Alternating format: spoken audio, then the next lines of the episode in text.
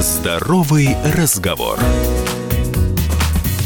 Все, выходим из изоляции, и, пожалуй, самое время напомнить вам, что кроме короны есть множество причин испортить свое здоровье. Итак, сегодня вас ждут научно доказанные факты о здоровье, которые многие из нас почему-то продолжают игнорировать. А вы слышали о том, что статистика смертности по причинам, которые можно достаточно легко предотвратить, по-прежнему очень неутешительна? Главные факторы – неправильное питание, низкая физическая активность и человеческие слабости. Итак, вот о чем я сегодня решила вам напомнить. Вред сахара, друзья, сопоставим с курением.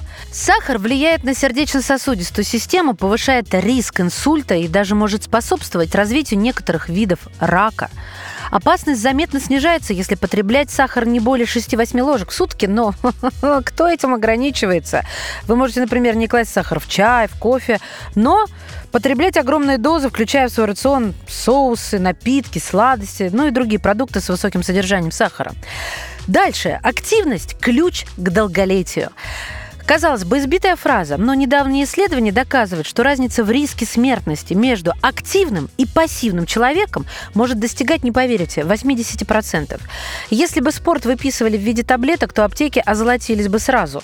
От пассивности может возникнуть и новая проблема – ожирение. Это одна из ведущих причин смертности во всем мире.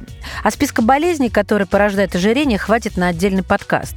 Даже 10 минут физических упражнений в день серьезно серьезно влияют на наш организм. И это не просто больше, чем ничего. Это колоссальная разница. Мы простужаемся не от переохлаждения. Существует миф, что простуда – результат переохлаждения организма, но это не так. Она вызвана вирусом. В холодное время просто среда для распространения вируса благоприятнее. Помещения транспорт не проветриваются, вирус свободно передается от человека к человеку. Но мы недавно с вами это проходили. Кстати, ОРВИ, напомню, не лечится. Антибиотики бессильны против вирусов, а альтернативная медицина, надеюсь, вы помните, не имеет доказательств эффективности. Единственное, что мы можем сделать, ну, облегчать свое состояние, борясь с симптомами. Сердечно-сосудистые заболевания страшнее онкологии. Обычно люди, не больные ни тем, ни другим, гораздо больше боятся рака, чем проблем с сердцем. Однако, я напомню статистику. Риск умереть от болезни сердца намного выше. Но хорошая новость. Мы многое знаем о профилактике этих болезней. Все та же активность, все та же здоровая пища, отказ от вредных привычек и от алкоголя. И еще кое-что. От матраса может зависеть качество нашего с вами сна. Исследования показывают, что жесткий матрас оказывает сильное давление на такие точки тела, как бедра и плечи, и в итоге это приводит к болям в спине и в шее. Слишком мягкий, наоборот, недостаточно поддерживает эти точки, и это ведет к тем же последствиям. Так что золотая середина – матрас средней жесткости. Ну и еще пару фраз о столь нами любимом похудении.